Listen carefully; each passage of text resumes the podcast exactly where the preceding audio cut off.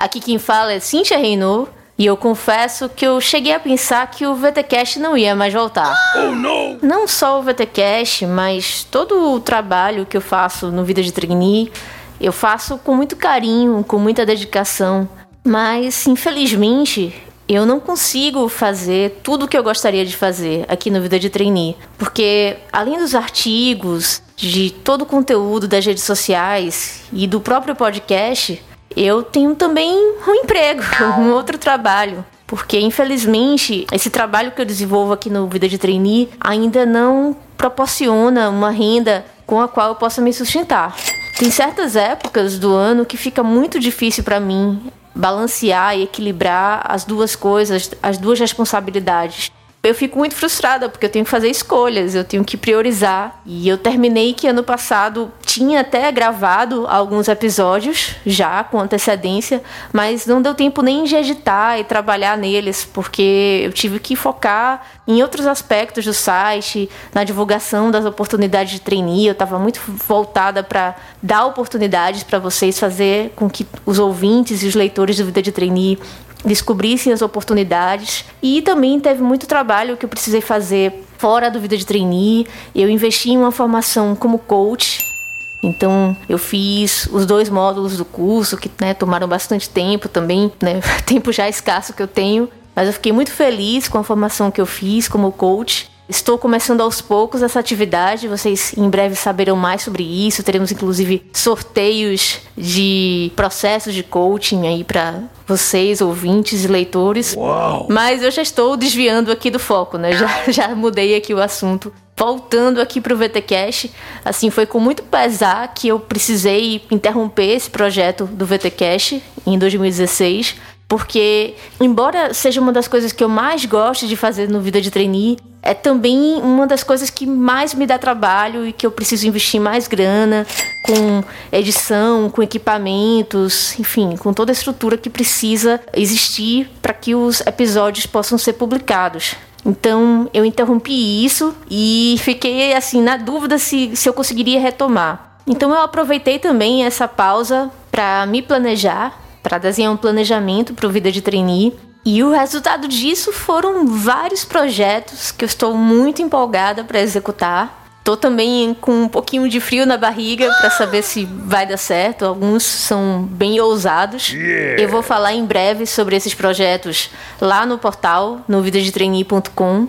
Mas hoje, nesse momento, eu queria falar que o VTcast voltou.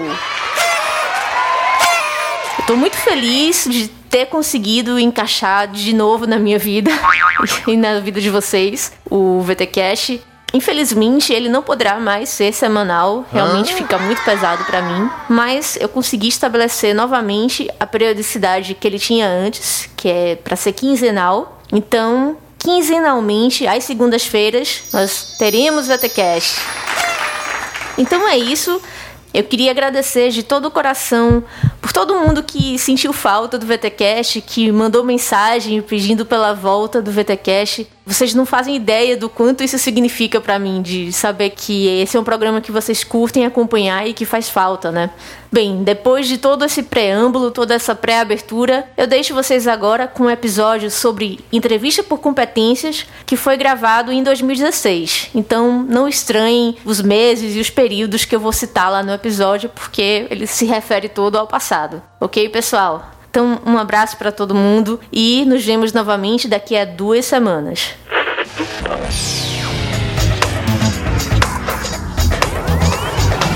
Está no ar o VeraCast, o podcast do Vida de Treininho.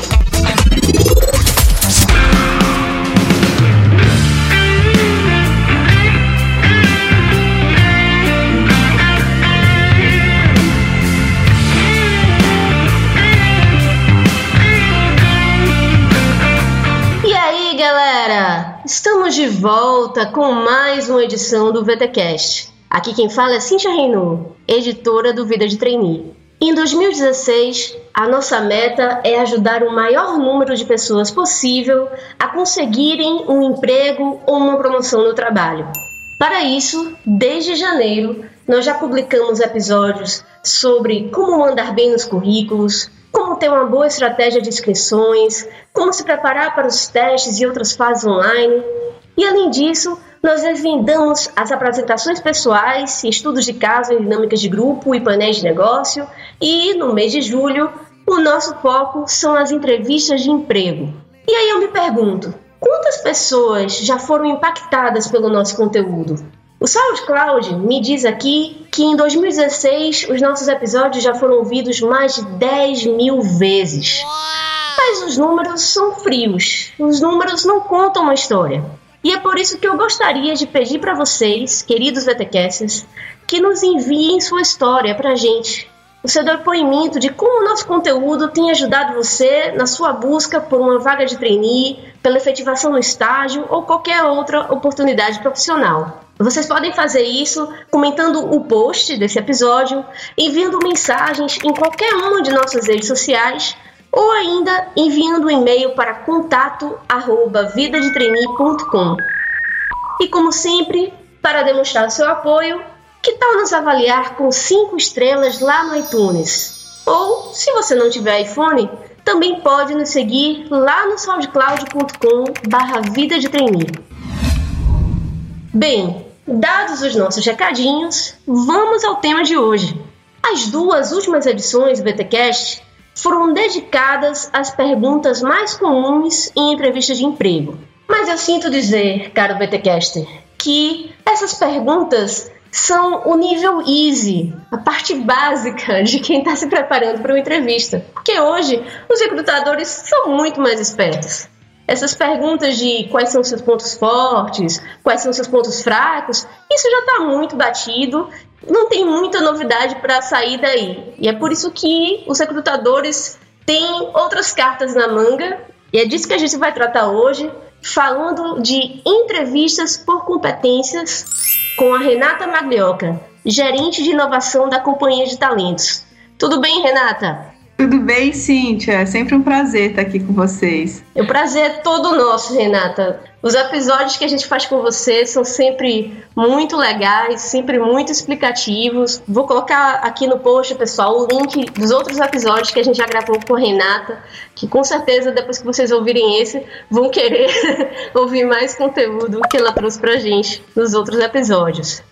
Renata, eu tenho certeza que todos os nossos VTCasters já lhe ouviram falar, já conhecem você, mas também como eles sempre nos ajudam a divulgar o VTCast para os amigos, para a família, para outros conhecidos, sempre tem alguém novo também nos ouvindo.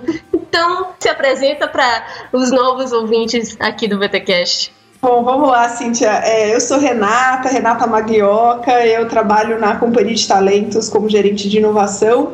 É, comecei minha carreira, sou psicóloga formada pela PUC São Paulo e desde a época do estágio comecei minha carreira em psicologia organizacional, que é a psicologia que trabalha dentro das empresas. É, depois fui trainee, vivi a minha experiência como trainee e sempre trabalhei com a questão dos jovens talentos. Eu sempre tive a, a, muito interesse por ouvir histórias, conectar contar histórias. O que me mobiliza são as histórias das pessoas e tentar achar o lugar certo para que elas vivam aquelas histórias muito mais felizes. E seleção e desenvolvimento de pessoas sempre foi um jeito que eu encontrei para escutar, conhecer pessoas e também ajudá-las nesse casamento aí tão importante que é a vida pessoal e a vida profissional. Tô lá na Companhia de Talentos, vão fazer nove anos e hoje trabalho com inovação, desde pesquisa de tendências dos setores, ou para onde vai o mercado de trabalho, que geração é essa, até desenvolvimento de de produtos e serviços para dar conta desse mercado de trabalho do futuro. Mas já fiz muito processo seletivo, conduzi durante muito tempo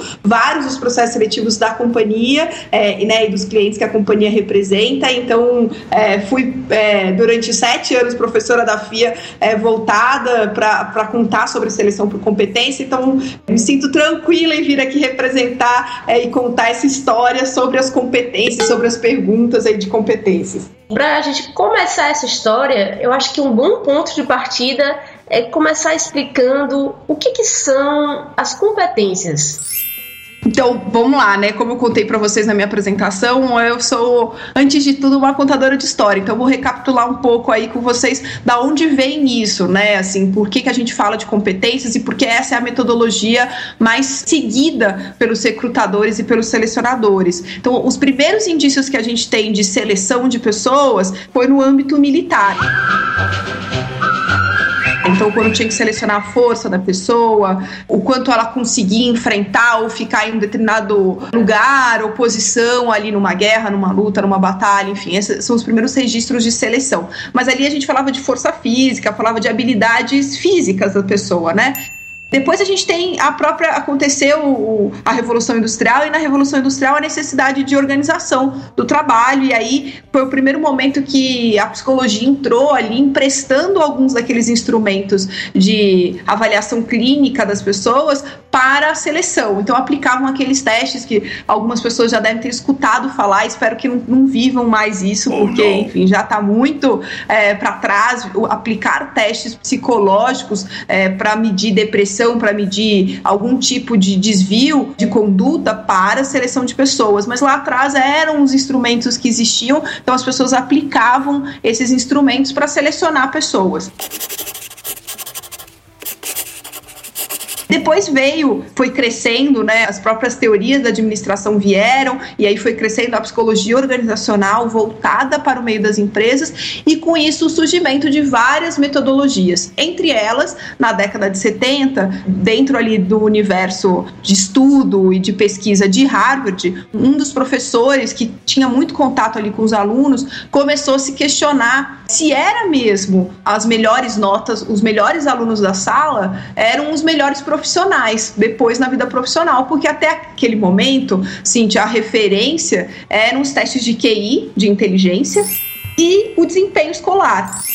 Essas eram as referências para indicar uma pessoa para um bom futuro profissional. E como professor, eram aquelas referências que aquele professor conhecia, mas ele tinha a hipótese de que os melhores alunos não e, os melhores QIs para aquela referência de inteligência não eram aqueles que iam desempenhar melhor, iam ter sucesso profissional.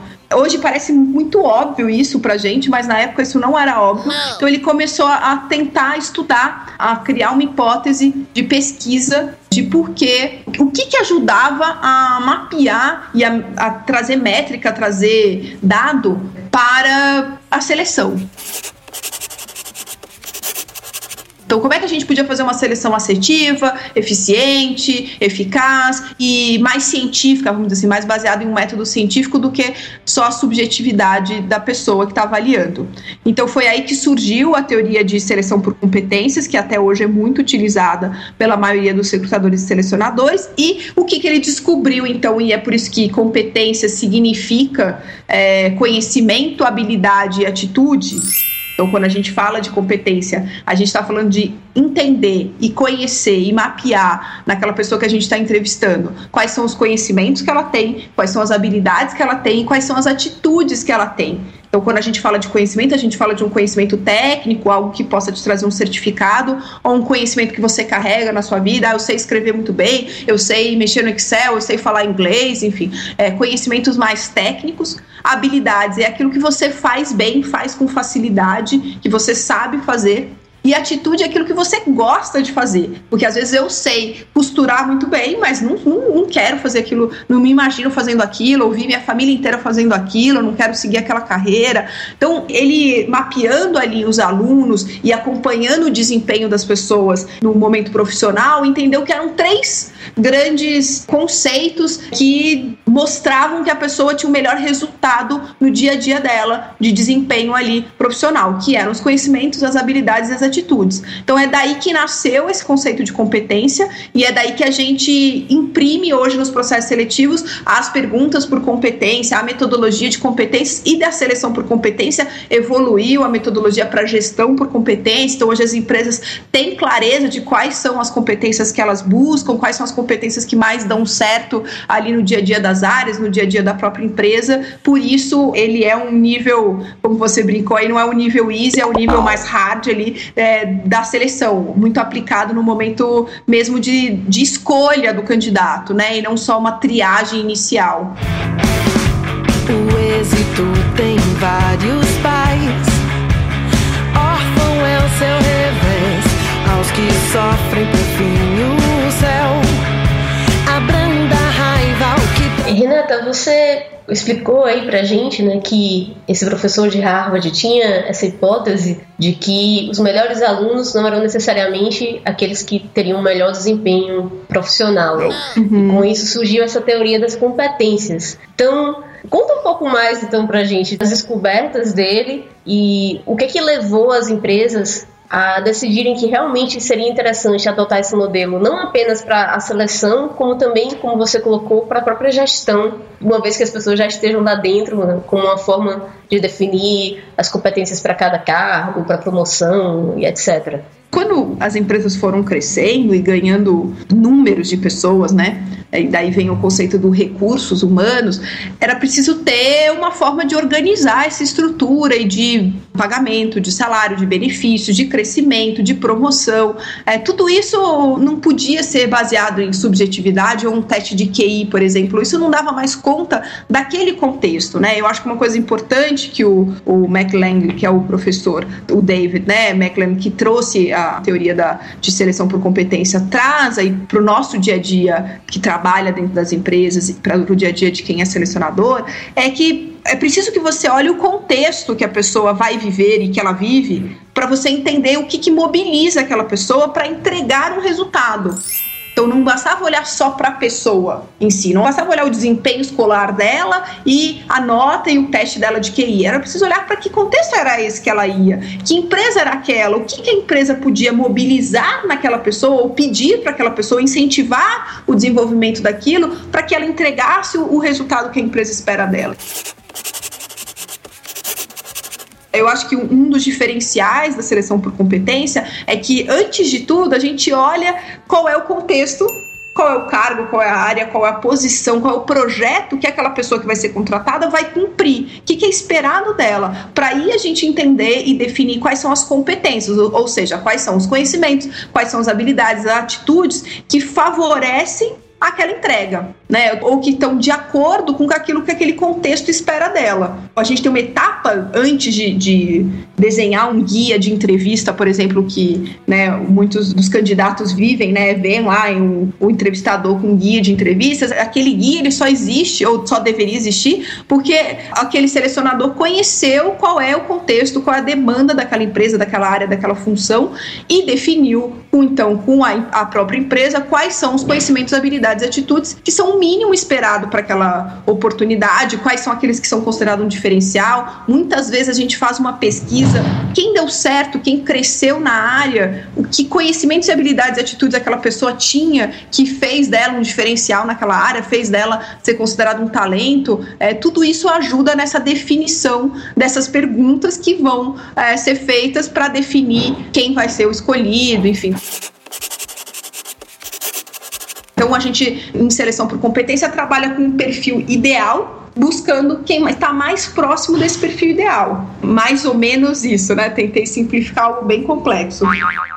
Renata, agora que a gente já deu todo um contexto para explicar um pouco mais sobre o que são as competências, já que agora a gente também já fez um suspense né, de que não são mais perguntas no nível easy, eu acho que para aplacar a ansiedade dos nossos ouvintes, a gente precisa começar logo a dar exemplos de como seriam perguntas por competências. Então explica um pouco para a gente alguns exemplos de como que elas são aplicadas, o que, que elas estão buscando avaliar.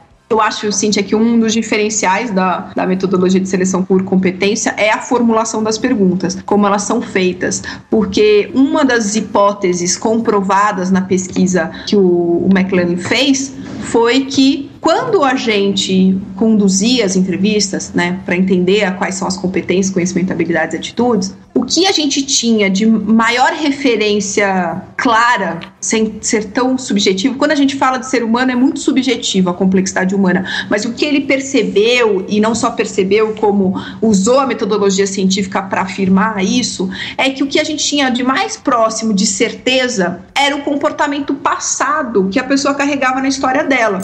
Ou seja, a história de vida da pessoa era a maior evidência de que a gente tinha um material ali a ser trabalhado como recrutador para poder definir se a pessoa tem aqueles conhecimentos, aquelas habilidades, aquelas atitudes que aquele contexto, aquela vaga está pedindo. Então, quando a pessoa está fazendo uma entrevista baseado em, em seleção por competência, ela pergunta aspectos da sua história de vida do passado. Porque é isso, é o que você viveu que me traz a referência daquilo que possivelmente você vai viver. É claro que a gente não está eliminando a possibilidade das pessoas crescerem, mudarem, evoluírem, se desenvolverem, mas isso é tudo uma possibilidade, uma hipótese.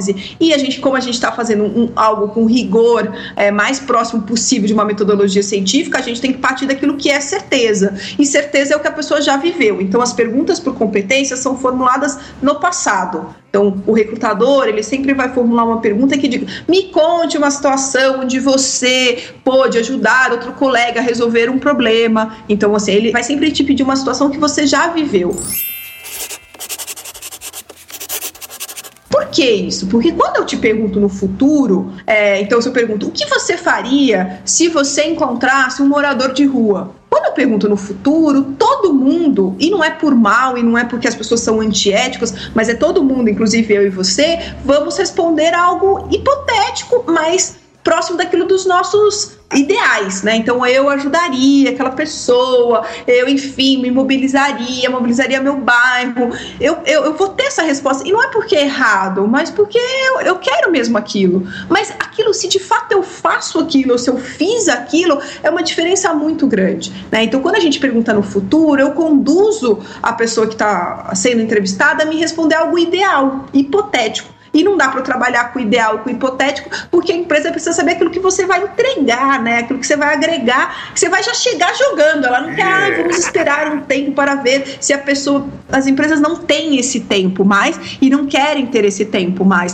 Então ela precisa entender o que, que você já traz da sua história. Por isso as perguntas são no passado. E é por isso que a minha dica, todo, toda vez que alguém me perguntar, ah, mas como eu me preparo para uma entrevista de seleção por competência, eu digo assim: senta, rediz lá, lista algumas situações situações da sua história de vida que você tem orgulho de contar, que você quer contar, que representam você, que você fala, nossa, isso tem tudo a ver com quem eu sou, com quem eu quero ser. Mas e lista lá, fiz isso, participei do Grêmio, fiz tal coisa, ajudei minha irmã a parar de fumar. Inclusive exemplos assim, né? Às vezes a pessoa fica buscando um mega exemplo, nossa, mas eu não tenho nada grande na minha história. Não, são situações que você acha que define você, né? Inclusive situações de aprendizado, situações que não deram certo, porque todo entrevistador também vai te pedir, me conta uma situação onde você frustrou, onde você não conseguiu aquilo que você queria, né? Então também não vão ter só situações de ganho, de conquista, vão ter situações de erro, de, de desafios que você não conquistou. Então lista lá para você, né, não dar aquele branco, para você não falar, puxa, contei uma situação não tem nada a ver, não queria contar bem aquilo. É, tenta se organizar para buscar situações do seu passado que você acha que refletem ainda você, que contam sobre você e que você gostaria de contar num contexto profissional que é uma entrevista. É, porque eu acho que essa é a melhor maneira. Uma entrevista por competência vai te pedir situações do seu passado. Uma boa entrevista por competência não vai ficar no futuro, não vai ficar hipotetizando o que você faria se tivesse numa situação tal. É, ela vai buscar a sua história, o que você já viveu viveu, exemplos e exemplos direcionados. Então a empresa quer escutar aquilo de você, é por isso que ela pergunta aquilo para você, não é toda e qualquer pergunta ou exemplo. Te vejo errando, isso não é pecado, exceto quando faz outra pessoa sangrar.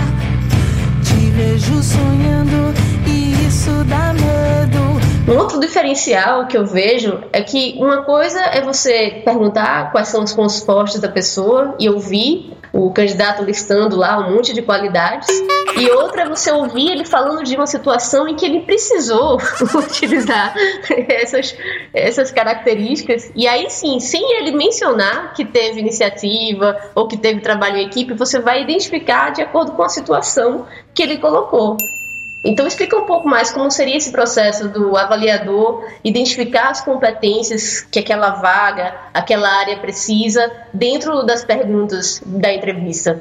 Acho super legal, porque assim, eu sempre digo quando eu tô lá como entrevistadora, de que é quase como se a gente fosse um detetive, né? Não um detetive para buscar alguma coisa ruim que você fez, mas porque a gente quer entender aquela história. Então, quando você me trouxer um exemplo, quando o, o entrevistado traz um exemplo, ah, eu participei do Grêmio, né? Ou eu fiz um, um projeto voluntário o selecionador não vai simplesmente falar tique, pronto, fez um trabalho voluntário, significa não. Ele vai te perguntar, mas qual era o contexto? Por que, que você foi fazer parte daquilo? O que, que você fez? Qual foi a sua responsabilidade? O que você ficou responsável? Mas o que de fato você fez? E o que, que aconteceu? Então, eu digo que a gente vai, vai sempre pedir situação, contexto, a gente vai pedir o que, que você fez, qual foi a sua tarefa, qual era a sua responsabilidade o que, que você fez para entregar aquela responsabilidade que você assumiu e qual foi o resultado.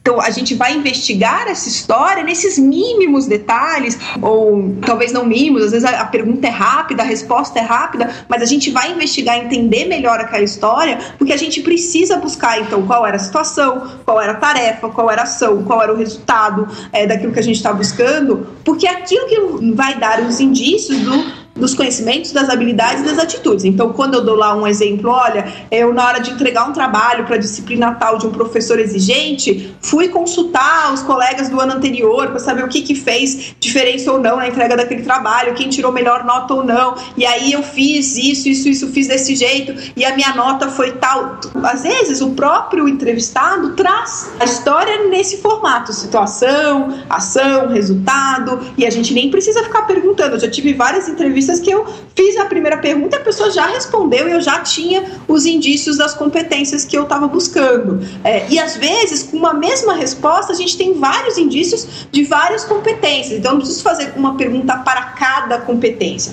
Às vezes, eu sigo lá o meu guia de entrevista como um todo para garantir que eu chequei todas, mas tem gente que conta uma história ou conta uma situação que eu consigo já ter evidência das diferentes situações que eu preciso para confirmar que a pessoa tem na história de vida dela indícios, evidências daquelas competências que eu estou buscando. Então, é dessa forma que a gente vai buscar a competência. A pergunta é formulada para ter o indício daquela competência. Então, quando a gente formula, a gente quer saber sobre iniciativa, a gente vai pedir uma situação onde você teve iniciativa. Se a gente quer saber sobre como você administra seu tempo, a gente vai pedir uma situação onde você administrou seu tempo. Mas às vezes uma mesma história, uma mesma situação cabem diferentes competências e isso já traz a confirmação que a gente precisa ali como recrutador. E eu acho que outro dado é, da seleção por competência, né, outra parte da metodologia, é que a gente vai buscar não só, muitas vezes, um exemplo, né, mas a gente vai buscar quanto aquele exemplo varia. Então, por exemplo, eu estou buscando alguém com iniciativa. Uma coisa é uma iniciativa de, olha, eu ajudei a minha irmã a parar de fumar, por exemplo. Essa é uma iniciativa. Uma, agora pode ter uma iniciativa complexa. Eu organizei a coleta seletiva do meu condomínio. É um exemplo de iniciativa, as duas são, mas com uma outra complexidade. Eu mobilizei outras pessoas. E tudo isso vai trazendo evidências para nós e complexidade daquela evidência, né? Então, que sentido? Quando a pessoa tem várias histórias que me contam sobre iniciativa, eu fico como recrutador com mais certeza de que aquilo é uma característica da pessoa ou que ela desenvolveu muito aquela característica na história dela. Então isso vai me trazendo mais certeza, isso sobe a pontuação que a gente faz no final da entrevista, porque a gente faz lá uma régua de pontuação. Teve, mostrou evidência, não demonstrou evidência, demonstrou evidência com muita clareza, né? Com variação, com complexidades diferentes de exemplos na história dele. Então a gente tem uma régua, uma métrica que a gente pontua aquela resposta daquelas evidências que a gente tem, e isso faz com que a gente consiga no final comparar os candidatos, vamos dizer assim, na hora que a gente tem que fazer a escolha ou entregar esse material para uma pessoa que é o dono da vaga, o gestor da vaga, fazer aquela escolha. E aí, Renata, eu acho que entra novamente a importância que você já colocou da pessoa sentar e pensar nos exemplos, nas situações que ela já viveu. Se o candidato não passa por essa reflexão de autoconhecimento antes, Quando chega lá na hora, vai dizer, ah, deu branco. Você não, não vai lembrar de situações para dar de exemplo. Vão vir todas depois. Né? Depois da entrevista, você, ah, eu podia ter falado Exatamente. aquela história.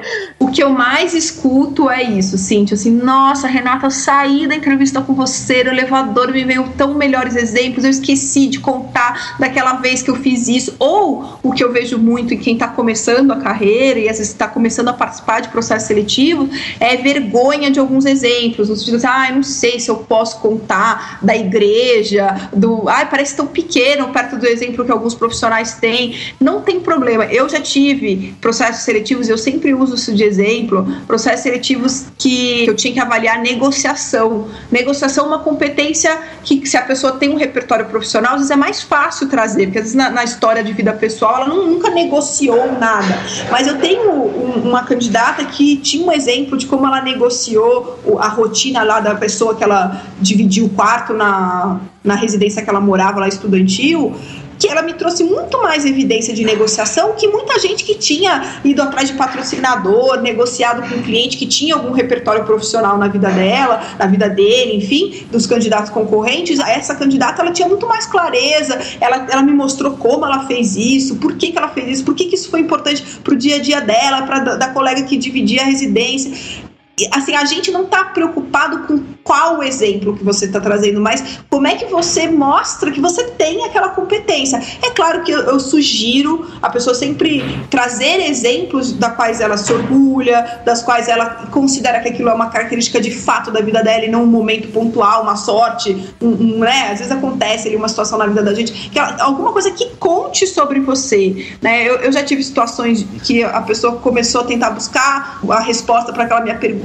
e aí caiu no fim do namoro e aí se emocionou, chorou. E para mim não tem problema nenhum como recrutadora a pessoa se emocionar, chorar, mas ela ficou confusa, ela ficou nervosa. Ah, eu chorei, nossa, que bico que eu paguei, não sei o quê. Então, assim, senta, se organiza antes, mesmo que seja assim no, no trânsito, você a caminho da entrevista, pensa lá, três situações que eu tenho muito orgulho, que eu acho que tem tudo a ver comigo, que contam sobre quem eu sou, o profissional que eu quero ser, três situações que não deram certo, porque o entrevistador vai perguntar isso. Eu acho que isso vai te trazer para você segurança. Para o recrutador, muitas vezes o branco não tem problema, ele fica lá em silêncio, te aguardando lembrar da situação. Mas a pessoa que está sendo entrevistada vai ficando nervosa e isso vai né, degringolando ali na entrevista e aí não lembra do próximo exemplo, enfim. Isso vai deixando a pessoa frágil ali naquela situação e achando que ela não foi bem. Então, assim, a minha recomendação é senta. E se você não conseguir pensar em situações, nossa, eu não consigo, ah, eu não consigo entender quais são meus pontos fortes, de verdade, essas perguntas são muito subjetivas para mim, pergunta para as pessoas que estão ao seu redor, pergunta para colegas, pergunta para amigos, professores. Ai, que se você fosse pedir me ajuda em alguma coisa, no que você pediria? No que, que você acha que eu faço que é, que eu faço com facilidade, que não necessariamente todo mundo faz com facilidade? Pergunta, faz isso, porque os outros te trazem algumas respostas legais, algumas dicas bacanas, e aí você fala: "Ah, é mesmo? Nossa, nunca tinha pensado que isso poderia ser um diferencial meu".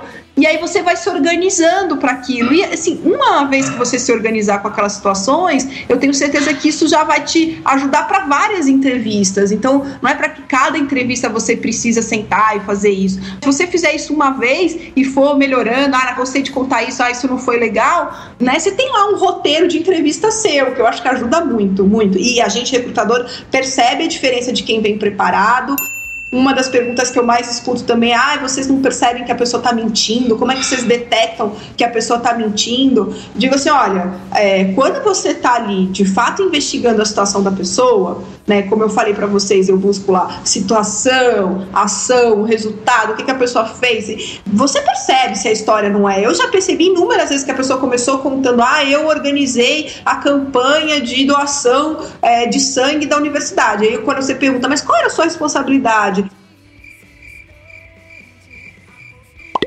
A pessoa começa, ah, ah, é que eu cuidei de não sei o quê. Você percebe na fala da pessoa. Não necessariamente aquilo é uma mentira, mas que aquilo não é um exemplo. Então você pede outro. Você fala, ah, me conta outra situação. Ou você pede outra pergunta, faz outra pergunta para a pessoa. A gente percebe. Em alguns momentos erra, erra. Né? Sem dúvida nenhuma, a gente tem índice de erro. Mas que essa metodologia, essa forma de perguntar, esse olhar para buscar a situação, a ação, o resultado, essa forma de pontuar depois as respostas das pessoas pessoas, ela ajuda a organizar e ajuda a diminuir esses erros. Tanto é que desde a década de 70 ela é usada como uma metodologia oficial aí é, para seleção e não só para seleção, mas para gestão das pessoas lá dentro das empresas.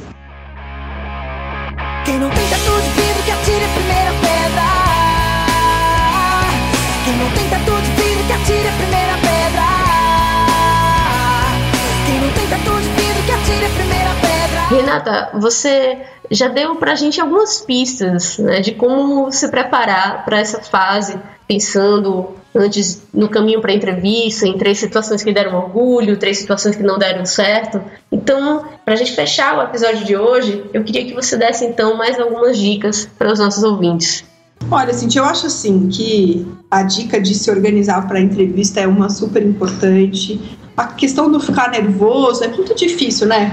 Dizer isso para a pessoa, não fique nervosa, é, tente ser natural. É, todos nós, em situação de avaliação, estamos nervosos, né? Então, se a gente tivesse numa situação talvez mais natural, mesmo no nosso dia a dia, a gente não, não responderia daquele jeito, não faria daquele jeito. Mas, assim, o que eu eu acho que é importante que quem está sendo entrevistado saiba sobre o recrutador é que o recrutador que está ali do outro lado também é um ser humano, né? Também já passou, já foi entrevistado na vida, sabe da, do nervosismo que é, sabe do quanto o outro está querendo a vaga, ou deveria saber. Eu, eu acho que toda profissão, né, toda, enfim, atuação tem profissionais bons e ruins, mas os bons profissionais, e que eu tenho a sorte de trabalhar com eles, são pessoas que estão ali, né, de verdade, ali, humano, sabe, que fica nervoso, se chorar não tem problema, se rir junto faz parte, mas ela vai estar tá ali em busca não do perfil ideal que ela acredita, o recrutador, a recrutadora acredita, né? É, mas que é empresa, o que é melhor para a empresa. Então, tem várias vezes num processo seletivo que os candidatos vêm até mim e dizem assim: Nossa, Renata, eu tinha certeza que Fulano de Tal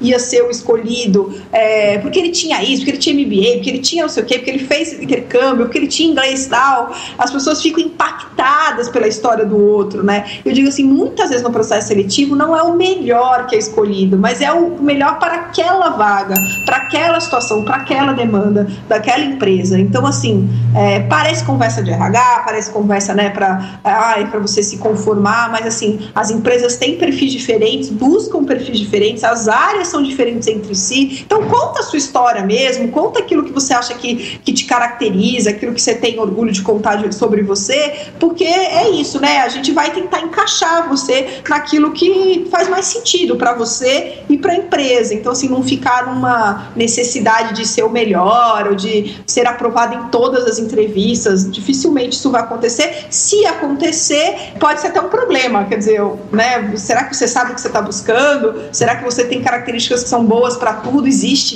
isso? Então, tem vários questionamentos também de quem vem com essa é, história de ah, eu sou aprovado em toda entrevista é, que eu vou, porque, enfim, alguma coisa está tá sendo feita ali de, de uma forma não com rigor da metodologia, porque é isso, você está olhando o conhecimento, habilidade, atitude para aquela vaga, para aquele contexto, para o momento daquela empresa, né? E isso é muito importante na hora que a gente fala de recrutamento. Não é só uma conversa, não. Ele é de fato é um guia para a gente escolher a pessoa, definir qual é a pessoa, né?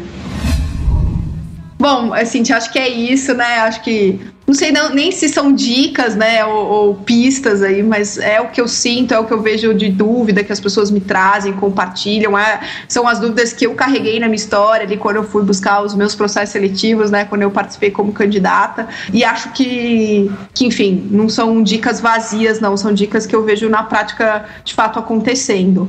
E é isso, então, para fechar, queria agradecer né, o convite e poder falar com vocês e impactar a vida de outras pessoas que nem imaginam que possam estar escutando a gente. É, deixem os comentários mesmo, né, Cintia? Isso faz diferença. A gente que está aqui do outro lado, dedicando nosso tempo para isso, escutar as histórias, escutar a diferença que a gente pode fazer, mesmo que seja uma diferença pequena, da gás, né? Traz muita gasolina aí para o nosso trabalho, que é tão, muitas vezes, às vezes, tão distante de ver o impacto na vida das pessoas. Então, que bom, espero que eu tenha ajudado aí alguém a se sair melhor na entrevista, se preparar melhor, porque eu acho que é mais uma questão de preparo da sua história, saber contar a sua história, do que uma questão de, nossa, quais são as dicas, o que, que eu não posso fazer. Acho que é isso. E sempre lembrar que a entrevista é um contexto profissional, né? Então você está ali sendo avaliado para um ambiente de trabalho. Então, assim, vá com o seu jeito, com a sua naturalidade, mas vá preparado para responder coisas da sua história que você quer contar, né? Às vezes a pessoa fala, ah, eu fui contar e não queria contar sobre aquilo, enfim, acho que é mais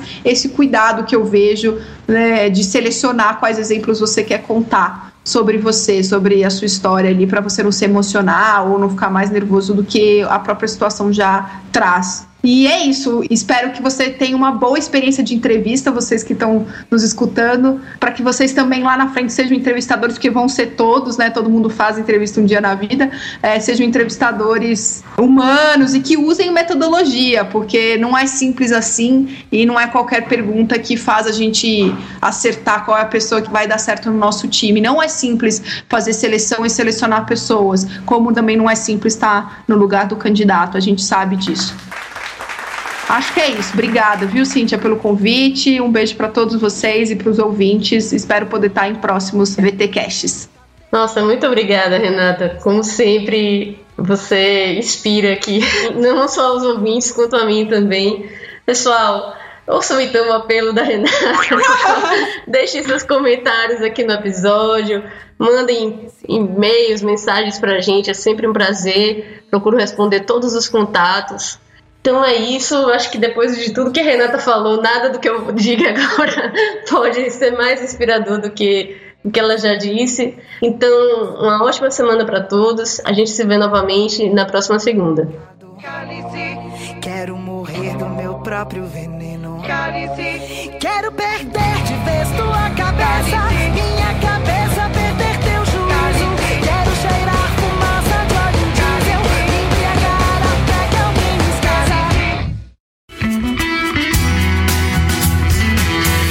Você acabou de ouvir o VTcast. Fique ligado e até a próxima.